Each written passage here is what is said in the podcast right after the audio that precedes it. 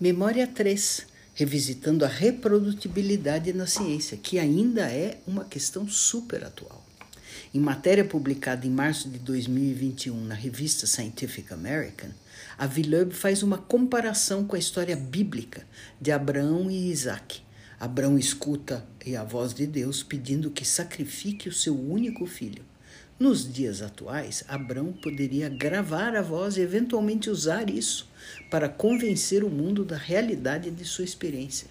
Para a ciência, no entanto, isso não seria suficiente.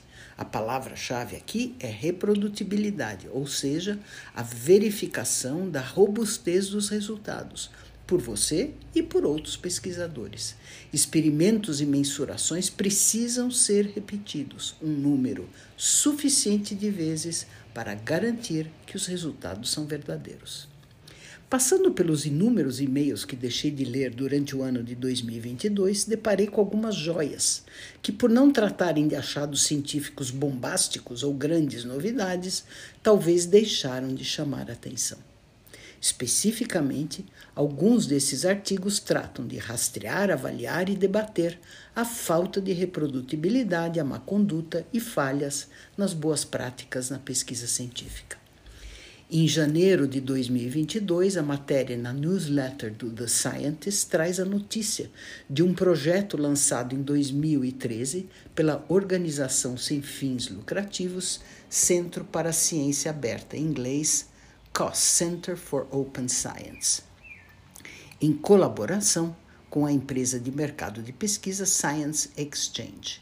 Esse projeto tentou reproduzir o resultado mais importante de 53 estudos, com 193 experimentos feitos, publicados em revistas de alto impacto Nature Cell Science na área de câncer nos três anos anteriores. Resultado: apenas 23 estudos, 50 experimentos puderam ser replicados por uma variedade de motivos, incluindo ausência de dados suficientes que permitisse a replicação adequada, falta de métodos detalhados e até falta dos reagentes originais. Pior, apenas uma parte desses forneceram os mesmos resultados.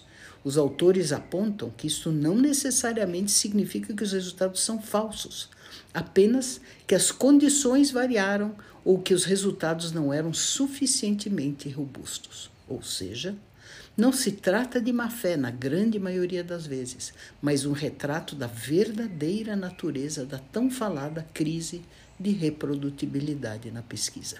E agora, no final do ano, notícia, notícia na Vox fala do lançamento de outro projeto, desta vez na área de psicologia, organizado pela empresa Clearer Thinking, que pretende replicar todos os estudos da área publicados nas revistas Nature e Science, desde que não sejam complexos demais. E há vários outros exemplos, inclusive na área de estudos genéticos e de varredura genômica. Aqui no Brasil, o grupo do professor Olavo Amaral, da UFRJ, em projeto financiado pelo Instituto Serra Pilheira, desenvolve a Iniciativa Brasileira de Reprodutibilidade.